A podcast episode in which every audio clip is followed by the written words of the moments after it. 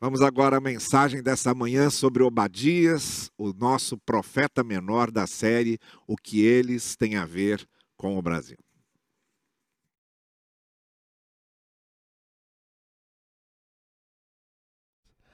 O que nós estamos fazendo nesta série de mensagens aos domingos pela manhã é tentando responder essa pergunta: o que é que as mensagens dos profetas menores tem a ver conosco e de que maneira aquilo que aprendemos com os profetas menores pode ser aplicado na nossa realidade, na nossa vida. Nós, brasileiros, no século 21, no contexto em que estamos, como é que aqueles princípios se aplicam para hoje.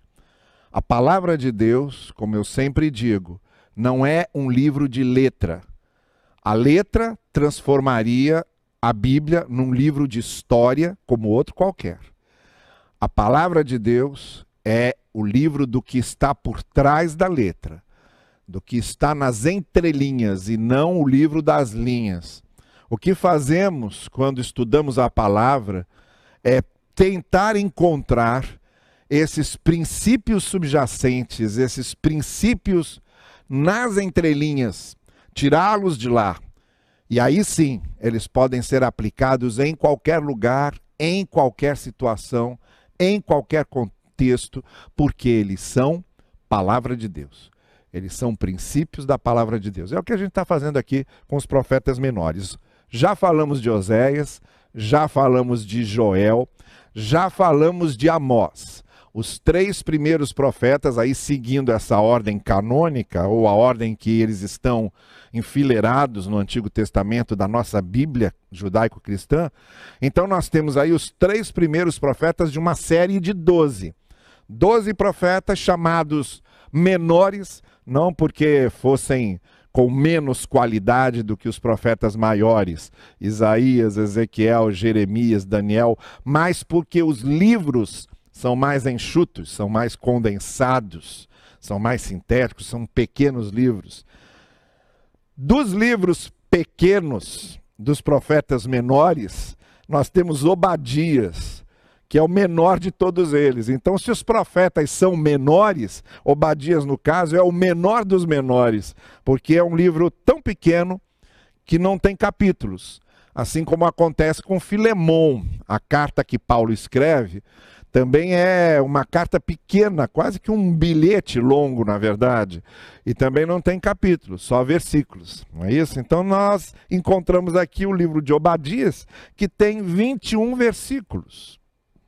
Mas o que, que a gente aprende com esse pequeno livro, que apesar de ser um pequeno livro, possui um conteúdo profundo, desafiador e que pode ser aplicado para a nossa realidade, para a atualidade, para o nosso momento é, contemporâneo aqui.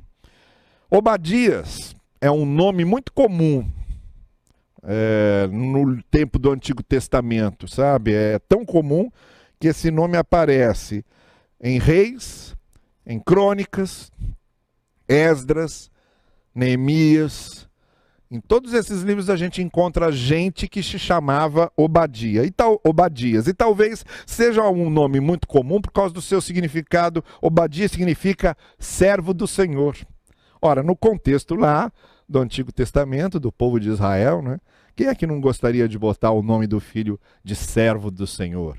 Servia até como um desejo, ele vai se tornar um dia um servo do Senhor. Aí bota o nome de Obadias na criança, e foi assim que o nome Obadias é, se tornou muito comum naquele tempo.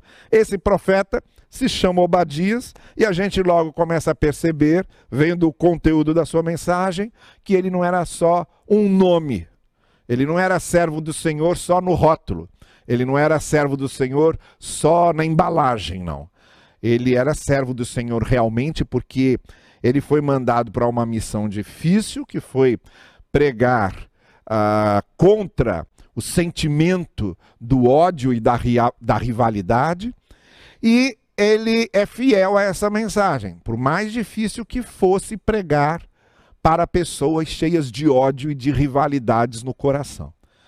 Os profetas, eu já disse aqui, na primeira mensagem, quando eu fiz a introdução é, dos profetas menores aqui com vocês, eu disse que a, a, missão do profeta era sempre muito mais espinhosa do que do sacerdote, por exemplo. Não é? O sacerdote ia para o templo, é, oficializava ali os sacrifícios, os ritos, ficava ali muito comodamente. O profeta não, o profeta não ia para o templo, o profeta ia para as ruas, ia para a corte dos reis, ele ia para a face do povo acusar o povo. Ele ia para a face do rei acusar o rei. Então era muito mais complicada a missão do profeta. Mas Obadias, que não era um servo do Senhor só no nome, ele era um servo do Senhor real, ele foi fiel à, sua pregação e à sua missão. O, os termos servo e fidelidade devem andar sempre juntos, não é? O servo tem que ser fiel. Um servo só é servo realmente quando ele é fiel ao seu Senhor, quando é fiel à mensagem do seu Senhor, quando ele preserva essa fidelidade nas suas palavras e nas suas ações. Então nós temos aqui um profeta que é um servo fiel, porque pregou fielmente a palavra de Deus, independente do tipo de ouvintes que ele tinha. Então vamos a Obadias para conhecer a sua mensagem e para aprendermos com ele. Olha, Obadias profetizou no período em que os é, babilônicos invadiram o reino do sul, o, o, o, reino de Judá, cuja capital era Jerusalém. Ele foi contemporâneo de, de Jeremias, inclusive uh, os versos 1 e 9 depois você pode fazer essa comparação. Os versos 1 a 9 de Obadias são muito semelhantes ao trecho de 7 a 22 de Jeremias 49. Há uma semelhança muito grande entre esses dois textos. Eles foram contemporâneos trataram do mesmo problema, que foi ver Jerusalém destruída.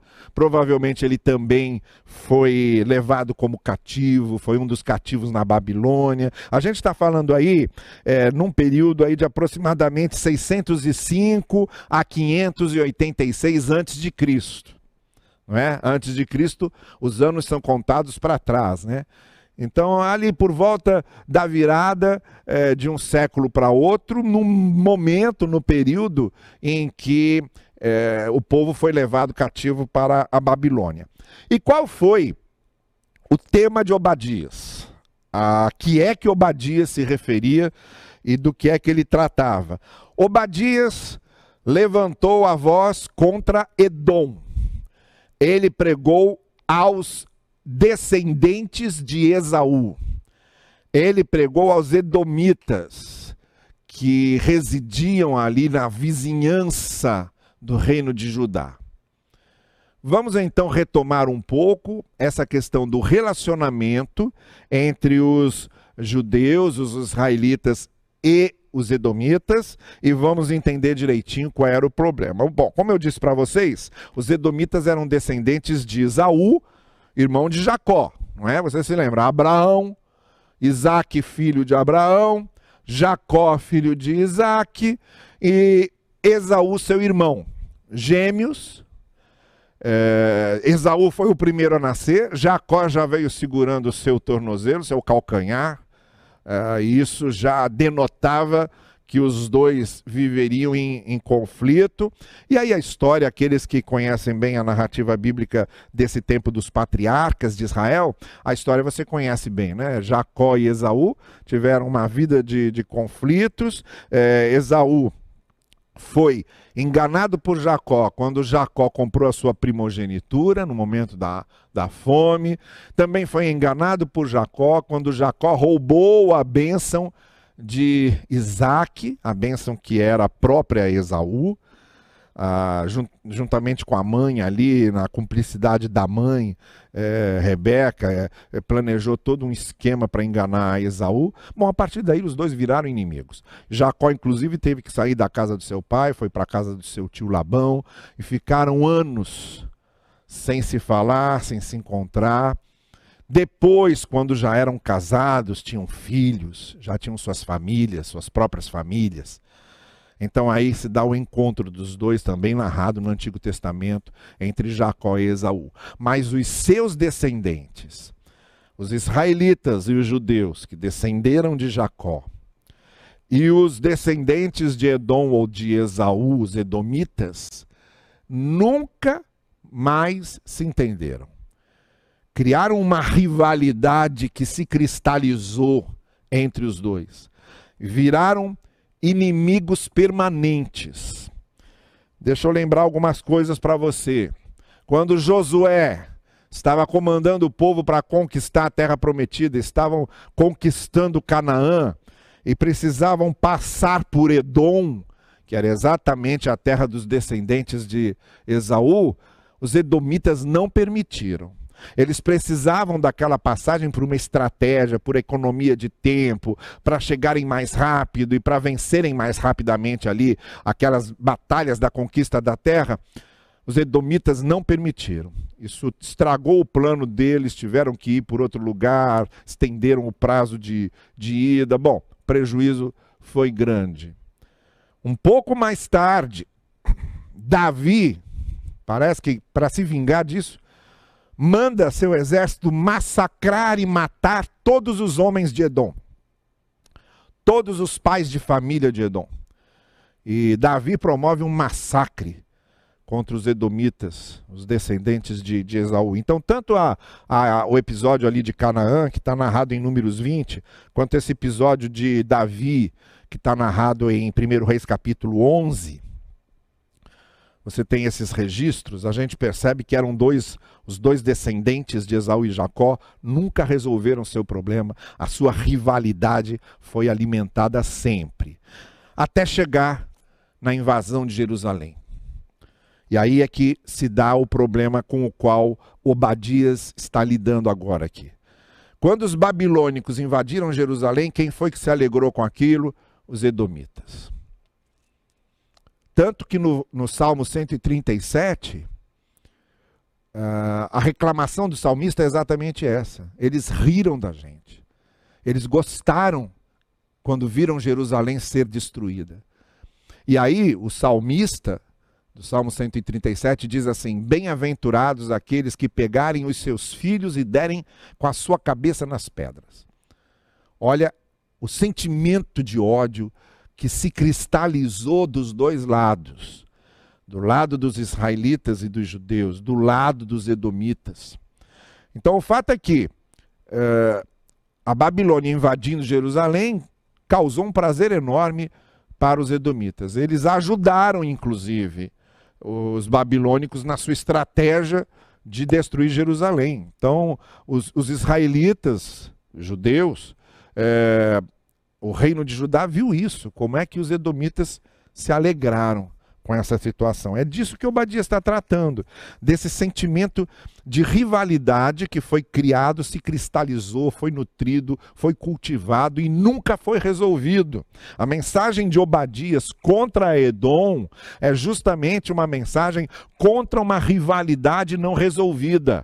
É uma mensagem contra um ódio não solucionado. É disso que Obadias está tratando e serve como parâmetro Obviamente, a mensagem de Obadias serve como parâmetro para nós mesmos. Porque nós também vivemos, às vezes, situações em que rivalidades, desacertos, desafetos vão se transformando em ódio, em sede de vingança, em problemas de conflitos, de, de, de convívio jamais resolvidos. E aí é que a gente pergunta qual é a raiz desse sentimento. O que eu quero hoje mostrar para vocês em Obadias é qual a anatomia que a gente pode fazer das nossas rivalidades não resolvidas. Como é que chega nesse ponto de uma rivalidade, de um desafeto se tornar um ódio profundo, um rancor profundo? Um ressentimento profundo. Vamos fazer essa, essa anatomia, é mais ou menos como pegar, né? O médico legista faz, né? Pega lá o corpo, vamos abrir o corpo, vamos dissecar o corpo e vamos ver a anatomia do ódio, a anatomia do ressentimento, a anatomia do rancor. Isso é tão grave que o Senhor Jesus Cristo disse: Olha, não quebra a lei de Moisés só quem mata alguém, mas quem ofende alguém também mata. Sabe por quê? Porque às vezes a gente não mata a pessoa, mas quando a gente ofende, aquilo vale por um tiro, vale por uma facada, vale por uma punhalada. Ou mais. A gente não mata, mas teria um desejo enorme que a pessoa desaparecesse. Quem é que já não sentiu por alguém o desejo de que aquela pessoa desaparecesse? Talvez por questões de pudores pessoais e religiosos, a gente não usa a expressão eu queria que ele morresse, mas quando a gente diz eu queria que ele desaparecesse, é a mesma coisa. O que está por trás disso é um ressentimento, uma amargura, um, um rancor não resolvido. Vamos fazer a anatomia desses rancores não resolvidos e dessas rivalidades não resolvidas, porque o que aconteceu entre Edom e Judá pode acontecer também dentro da gente.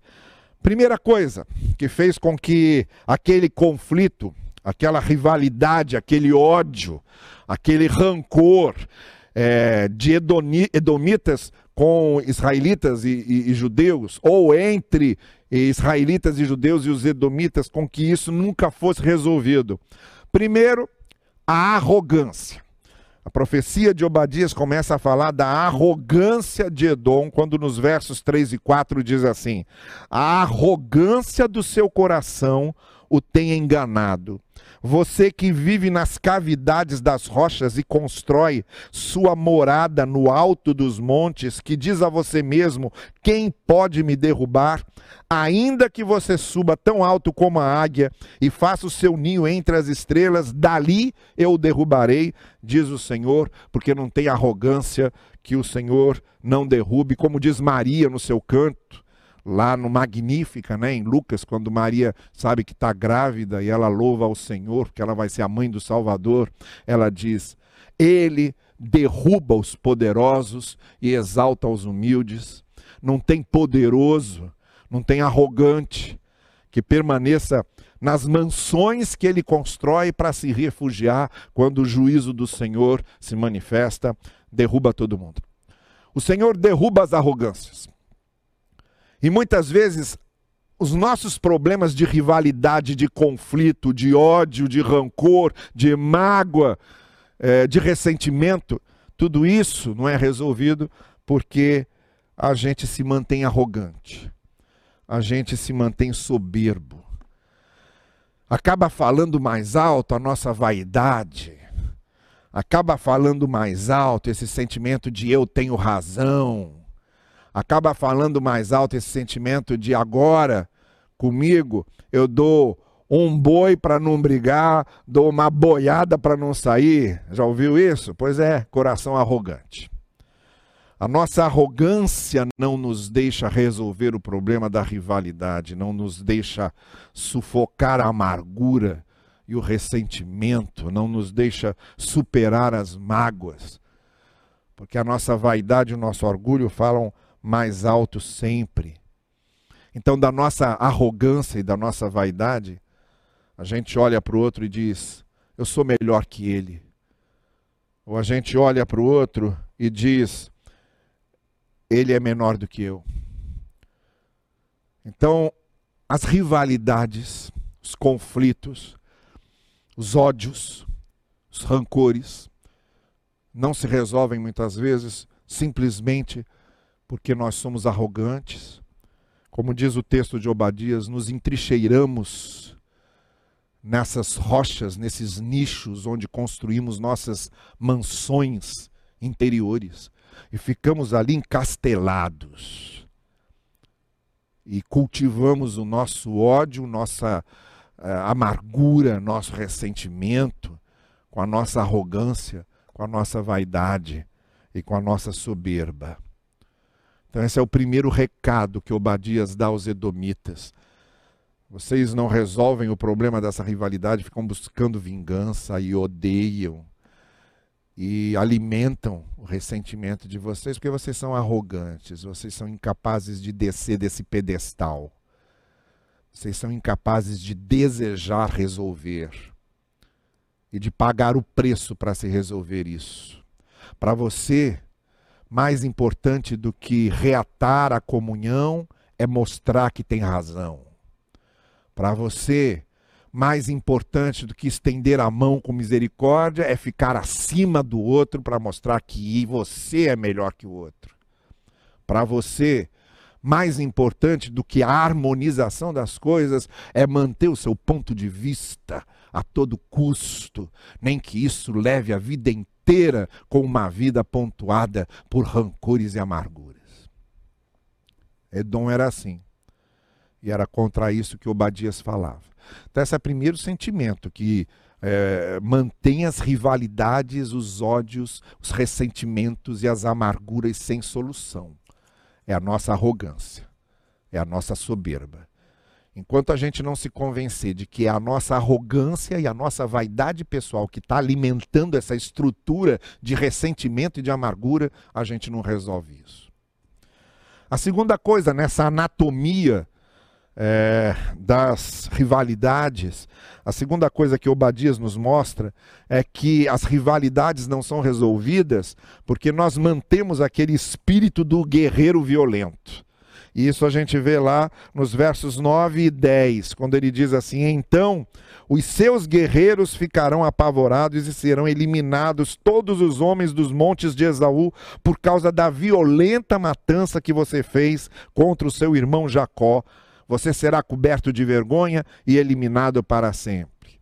Edom era movido contra eh, os judeus, contra os descendentes de Jacó, e se alegraram com Jerusalém sendo destruída pelos babilônicos, porque dentro deles havia esse espírito da guerra, esse espírito de ódio, essa necessidade de batalhar, essa necessidade de usar armas essa necessidade de apunhalar, essa necessidade de fazer o outro sofrer.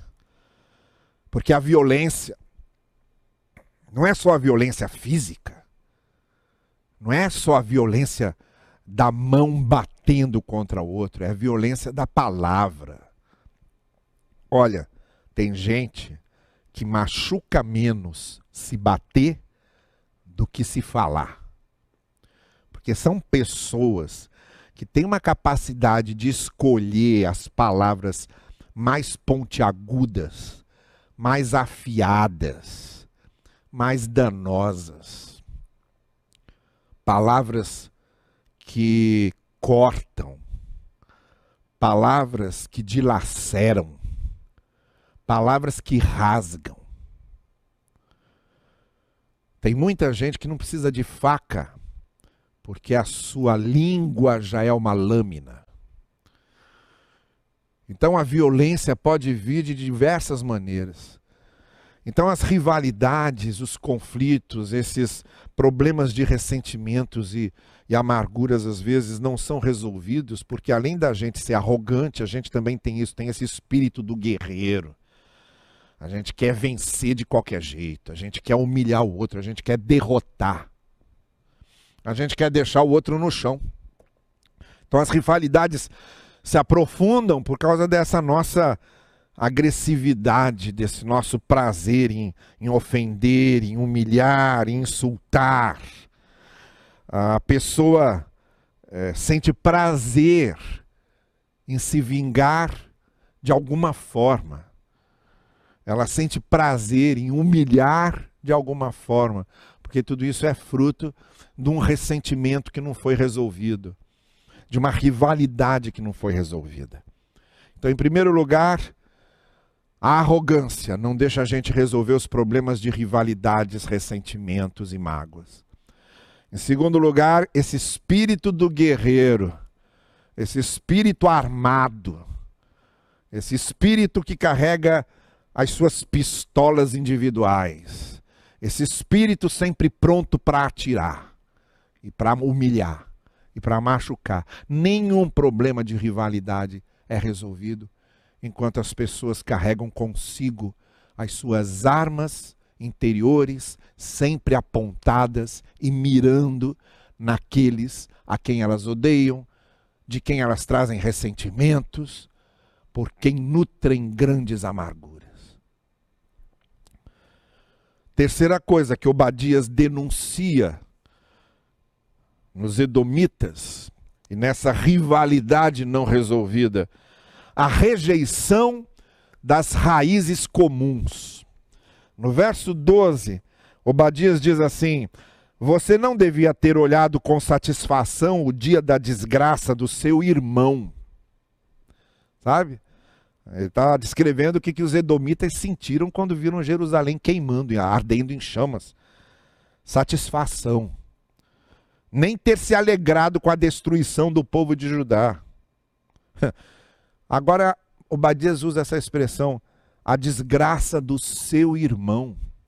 Uma coisa que os edomitas esqueciam, e os judeus também, porque eles também eh, respondiam na mesma moeda, a rivalidade não foi resolvida por ambos. Aqui a mensagem é contra Edom, mas a gente sabe quantos profetas menores também falaram contra Samaria, contra Judá, contra o povo de Deus. É, ambos, ambos tinham prazer em nutrir essas amarguras, esses ressentimentos. Mas o que Obadias diz aqui é que se esqueceram que vieram da mesma raiz. Os dois, Edom e Judá, eram descendentes do mesmo Abraão, do mesmo Isaac. Eram descendentes da mesma raiz. Então eram irmãos de sangue. E uma coisa que faz com que a gente não resolva as nossas rivalidades é quando a gente esquece que nós temos, nós temos todos uma raiz comum que é o fato de sermos todos imagem e semelhança de Deus. Todos. Todo e qualquer ser humano tem uma raiz comum, que é ser imagem e semelhança de Deus. E no que se trata dos cristãos que também alimentam rivalidades entre si, tem o mesmo Senhor Salvador. Eu gosto muito de uma história. Eu, gosto, eu conto muitas histórias do Dom Helder Câmara, que é uma pessoa por quem eu nutro uma grande admiração. Foi um dos grandes profetas que tivemos na América Latina, talvez o maior profeta social que tivemos na América Latina, sabe? E, e o Dom Helder Câmara, uma vez, é, tinha recebido o pedido de ajuda de um homem da sua paróquia, lá no Recife, então ele ligou para um empresário que ele conhecia e disse: Olha, eu preciso que você ajude aqui uma pessoa é, que é meu irmão a conseguir um emprego.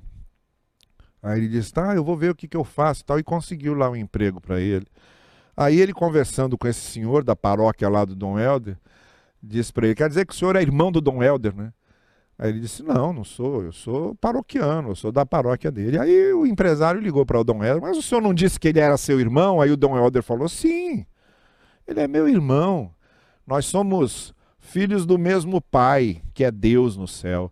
Aí o camarada falou: Não, mas eu pensei que ele fosse seu irmão de sangue. Ele disse: Mas ele é meu irmão de sangue. O que o sangue de Jesus fez por mim, fez por ele também. Está entendendo?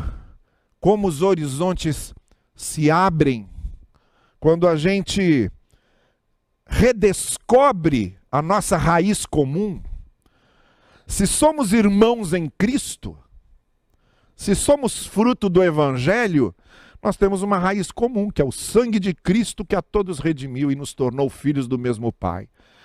Agora, se é um budista, se é um islâmico, se é um hindu, se é um ateu, ele também é meu irmão de raiz, porque ele também tem a imagem de Deus gravada nele. Eu e ele viemos do mesmo Deus e temos a mesma imagem de Deus em nós. Então, seja qual for a situação, a gente precisa lembrar dessas raízes para resolver nossas rivalidades, para resolver nossos ódios para resolver é, nossos conflitos pessoais, para resolver nossas amarguras e ressentimentos. Lembrar que nós temos raízes comuns.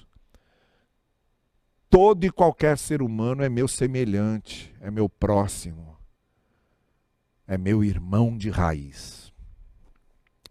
Então, a rivalidade não era resolvida por causa da arrogância, não era resolvida por causa desse espírito guerreiro e violento que temos, não era resolvida porque esquecemos nossas raízes comuns. Mas tem uma quarta coisa que Obadias denuncia aqui, que é a última coisa. Obadias se refere à subestimação que fazemos da regra de semeadura e colheita. Tem uma regra na vida. O que a gente semeia, a gente colhe. E ele fala sobre isso no versículo 15, quando ele diz: Pois o dia do Senhor está próximo para todas as nações. Como você fez, assim será feito a você. A maldade que você praticou recairá sobre você. É como se Deus estivesse dizendo para os edomitas: cuidado, você está rindo da desgraça do outro, amanhã o outro pode estar rindo da sua desgraça. Porque essa vida que vivemos é um círculo, é uma bola.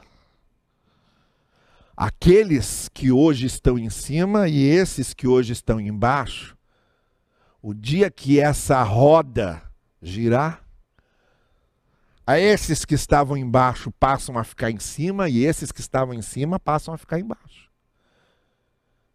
E a roda gira muito. Se tem uma coisa que acontece nessa vida, é essa roda girar. Quem está em cima hoje vem para baixo, quem está embaixo hoje vai para cima. E se você só espalhou rancor, vingança e ódio, e submeteu pessoas a serem vítimas disso, quando a roda virar, talvez você seja vítima de todo ódio, todo rancor e toda vingança que vem depois como resultado do que você semeou.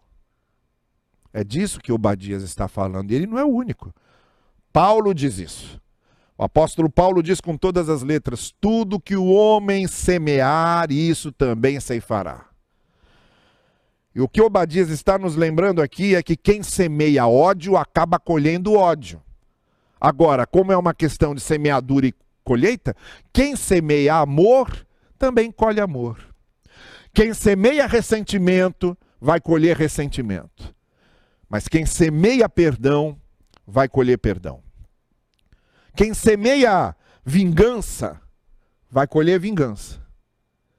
Mas quem semeia misericórdia vai colher misericórdia. É disso que Jesus fala no Sermão do Monte. Cansa de falar no Sermão do Monte fala e repete várias vezes o mesmo princípio no Sermão do Monte. E é disso que o Badias está falando. Então, quando a gente faz a anatomia de uma rivalidade, de um ódio, de um ressentimento, de uma amargura que não se resolve, a gente vê essa, esse perfil, vê esse quadro: arrogância, a rejeição das raízes comuns, o espírito guerreiro que se move querendo ódio, insultos e vingança e etc. E por fim, essa subestimação da regra da semeadura e da colheita. A gente esquece disso. E aí Obadias está dizendo, é porque isso aqui acontece no coração de vocês e acontece na vida de vocês que essas rivalidades não se resolvem. Essa é a mensagem de Obadias para Edom e para a gente. E agora? O que é que eles têm a ver com o Brasil? O que, é que eles têm a ver conosco aqui? O que é que Obadias e essa mensagem de Obadias tem a ver conosco hoje? Então vamos lá. Eu tenho feito ao final de cada reflexão sobre esses profetas menores essas aplicações muito práticas, muito diretas, e quero fazer mais uma vez. A primeira coisa, a primeira lição que a gente tira disso tudo é que as rivalidades acontecem e podem acontecer de diversas maneiras. O que não falta é rivalidade na história e na nossa história. Rivalidade entre povos e nações. A gente viu aí palestinos contra israelenses, uma grande rivalidade que não é resolvida. Espanhóis e catalãos, não é? Aquela rivalidade lá que não é resolvida. Em 1994, em Ruanda, na África, a gente teve a, aquele massacre entre a, os descendentes Hutus dos Tutsis. Uma rivalidade que acabou em sangue, em morte, em massacre. Então não falta rivalidades entre povos e nações, a gente tem vários. Também existe rivalidade entre famílias inimigas. Conhecemos muitas histórias, desde lá do Romeu e Julieta do Shakespeare, os Capuleto versus os Montecchios, é, e de lá para cá, o que tem de história de famílias inimigas, famílias que uma se vinga da outra e paga com vingança. Aqui no Brasil é cheio dessas histórias. Cheio dessas histórias. Dessa, nossa, nossa literatura brasileira, a gente pega esses romances é, que contam, esses romances principalmente do, do, do, do dos lugares onde famílias de coronéis né, têm lá as suas rivalidades e um mata o filho do outro, e a gente vive vendo isso. Rivalidade entre famílias é uma coisa muito triste. Rivalidades numa família é uma coisa muito dolorosa, mas acontece. A gente vê rivalidade religiosa, que é o, o pior tipo de rivalidade que acontece é a rivalidade em nome de Deus. O pior tipo de crueldade é a crueldade em nome de Deus. Gente que, com seu fundamentalismo, seu extremismo conservador exacerbado, é cruel na defesa de certas coisas e defende essas crueldades em nome de Deus. Quanta gente já morreu aí em nome de Deus? Em nome da religião. E não falta história. São católicos contra protestantes, cristãos contra islâmicos, islâmicos contra hindus, evangélicos contra religiões afrodescendentes. Não falta histórias de conflitos e rivalidades na área religiosa. Na área religiosa em nome de Deus. E também temos a rivalidade política. No Brasil hoje, nós estamos vivendo um momento de extrema rivalidade política, de ódio, de ressentimentos, de insultos. Todo mundo melindrado. Ninguém pode dar uma opinião porque ou você se encaixa no grupo A ou você se encaixa no grupo B. Você está no meio dessa guerra. Famílias se, se separando por causa disso, e o outro visto como inimigo. E esse discurso do outro ser visto como inimigo, alimentado e nutrido pelos governantes. Então, nós temos visto no Brasil muita rivalidade política nos últimos tempos, então, uma coisa de assustar e de assombrar. Então, a história das rivalidades é real. Não é uma coisa de Obadias, não. A gente vive e experimenta. Agora, o problema é que quando as rivalidades, seja elas quais forem, as políticas, as religiosas, as religi rivalidades entre nações, as rivalidades entre famílias, quando essas rivalidades não são resolvidas, é uma espiral de violência. A espiral da violência vai crescendo. Você já viu um lago parado e jogou uma pedra no lago, e aí você vê abrir aqueles círculos concêntricos que vão se abrindo quando a pedra bate na superfície da água, a rivalidade que não se resolve é isso aí. O leque vai se abrindo, as ondas vão crescendo a espiral da violência vai crescendo, porque eu faço contra você, você faz contra mim, aí eu vou fazer contra você de novo. Você diz uma coisa que me ofende, eu vou dizer outra tanta para te ofender, e a coisa só vai não crescendo. Rivalidade não resolvida vira uma guerra. Onde você tem todos mortos e feridos. Vai ser muito difícil esse país aqui, que nós estamos hoje, se recuperar desse sentimento de ódio que nós estamos vivendo hoje. Muito difícil, vão ser décadas para se recuperar desse discurso de ódio, desse sentimento de rivalidade que está impresso hoje na alma do brasileiro. Porque a rivalidade não resolvida faz isso. Segunda coisa, as rivalidades precisam ser resolvidas porque não há como coração rancoroso cultuar a Deus. E isso tem a ver agora conosco, que nos chamamos de pessoas do Evangelho. Nós, então, que somos pessoas do Evangelho, nunca devíamos participar de discursos de ódio, de discursos de, de rivalidade. Nunca. Agora, as rivalidades que temos entre nós, se não forem resolvidas, se o nosso coração está cheio de mágoa, de rancor, de ressentimento, a gente não pode cultuar a Deus, não tem como. Jesus Cristo disse isso. Mateus capítulo 5, Sermão do Monte de novo. Quando você levanta para trazer a sua oferta no altar, se você se lembra que tem rancor, que tem mágoa, que tem uma rivalidade no seu coração, resolva primeiro esse problema e depois venha trazer a sua oferta. Corações que abrigam e não resolvem rivalidades não cultuam. Acham que cultuam. Eles acham que estão cantando, eles acham que estão louvando a Deus, eles acham que estão adorando, mas não estão. Porque não existe adoração com o coração cheio de rivalidade, de ódio e de ressentimento. Qual é a solução? Qual é o método? A oração pelo inimigo, por exemplo, é uma ótima saída. Jesus Cristo disse: Olha, descobriu que tem rivalidade com alguém, ressentimento por alguém, mágoa com alguém, comece orando por ele, porque isso tem um mecanismo de trabalho interior dentro de você, de, de trabalho com o seu coração e com a sua mente, que a gente não pode é, medir. Jesus disse isso, comece orando. Abre mão da sua arrogância, abre mão da sua vaidade e começa aqui, orando pela pessoa que você detesta orando pela pessoa que você não engole, orando pela pessoa que não é do seu pensamento político, orando pela pessoa que não é da sua religião, não é da sua panelinha religiosa, orando pela pessoa que vê Deus diferente de você, orando pela pessoa que não tem seu credo, orando pela pessoa que não faz parte dessa verdade única que você acha que tem. Começa orando por ele e vai ser mágico.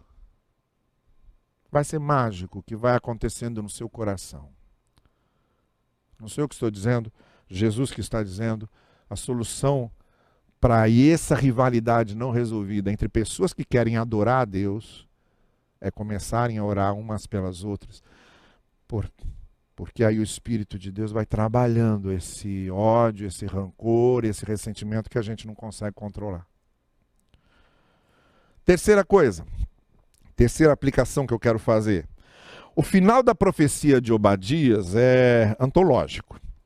Tá bem? A última frase, no verso 21, quando Obadias diz: O reino será do Senhor, ele está se referindo às promessas feitas a Judá, e está falando para ajudar: olha, Edom riu de vocês, vocês foram destruídos, mas os propósitos do Senhor se completarão e chegarão à sua plenitude.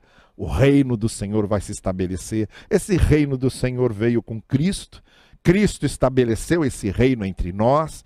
Hoje, onde há amor que vence ódio, onde há perdão que vence a vingança, onde há misericórdia que vence ressentimento, onde há compaixão que vence a amargura, ali há reino de Cristo. O reino de Deus, do qual Obadias está falando, esse reino que será do Senhor, é esse que promove amor em vez de ódio, que promove perdão em vez de vingança, que promove misericórdia em vez de ressentimento e rancor. Esse é o reino de Deus. Você está sentindo mais rancor do que misericórdia, você está fora do reino. Você não tem nem ideia do que é o reino. Você não consegue vencer o seu discurso de ódio com quem pensa diferente de você, você está fora do reino. Você não tem nem ideia do que é o reino. Porque no reino do Senhor, as rivalidades são resolvidas pela misericórdia, pelo amor, pelo perdão. Eu quero encerrar com uma última coisa. Agora eu quero pedir a sua atenção, porque eu quero fazer uma referência aqui muito interessante, que vale a pena a gente fazer. Não tem como a gente não, não perceber isso quando a gente lê isso. Jesus, depois de ter sido traído, ele foi levado a Herodes.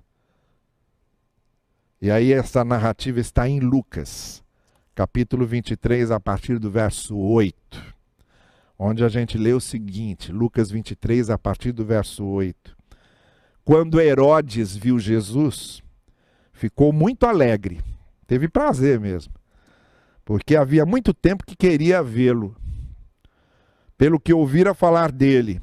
Inclusive, lá atrás, em Lucas capítulo 13, Lucas diz que Herodes planejou matar Jesus. Então, aquele momento que Herodes vê Jesus ali preso, prontinho, prontinho para ser condenado e morto, Herodes sente uma grande alegria. Está lá diante de Jesus. Sabe qual é a grande questão desse texto é que Herodes era edomita. Herodes era descendente de Esaú. Herodes nasceu em Edom. E Jesus era judeu. Mais uma vez a gente tem um edomita na frente de um judeu. Herodes, o edomita, pronto para condenar e sacrificar o judeu Jesus. Mas olha o que acontece.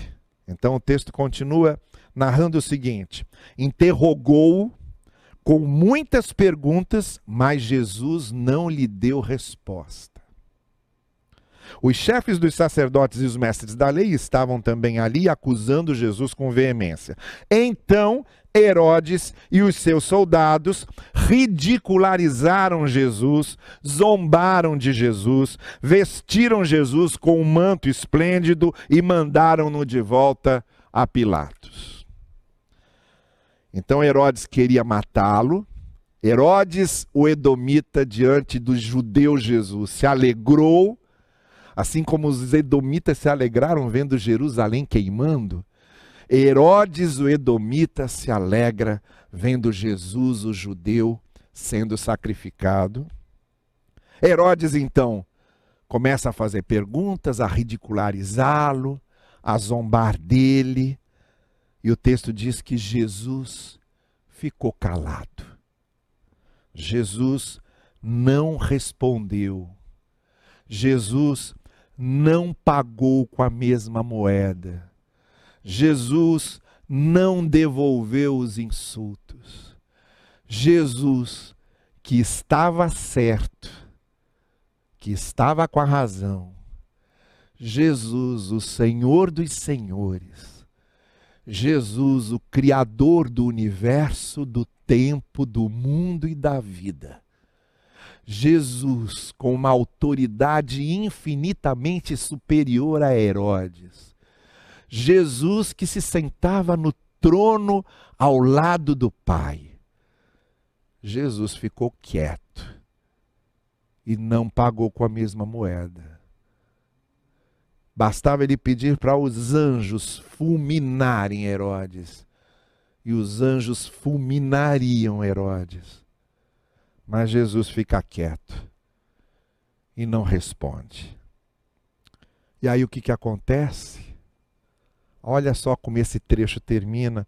Lá no, no versículo 12, é feita uma observação que a gente lendo pode passar isso despercebido, mas não deixe passar, não. Veja, no verso 12. Herodes e Pilatos, que até ali eram inimigos, naquele dia tornaram-se amigos. Herodes e Pilatos eram inimigos, e foi só Jesus passar por eles foi só Jesus passar entre eles. Jesus veio e passou por Herodes. Jesus veio e passou por Pilatos. E os dois ficaram amigos. Está aí o que eu quero dizer para vocês. Quer resolver o problema das suas rivalidades, dos seus rancores, dos seus ressentimentos, das suas amarguras? Onde Jesus passa, ele promove reconciliação. Por onde passam os seguidores de Jesus, a gente deve promover a reconciliação. Jesus passando faz com que as rivalidades se acabem. Os discípulos de Jesus, por onde passam, devem fazer com que o ódio, o ressentimento, os insultos, as rivalidades terminem. Você pode ter o problema das suas rivalidades resolvido, deixe Jesus passar na sua vida e no seu problema. E você, como seguidor de Jesus, por onde você passar, vá resolvendo os problemas da rivalidade.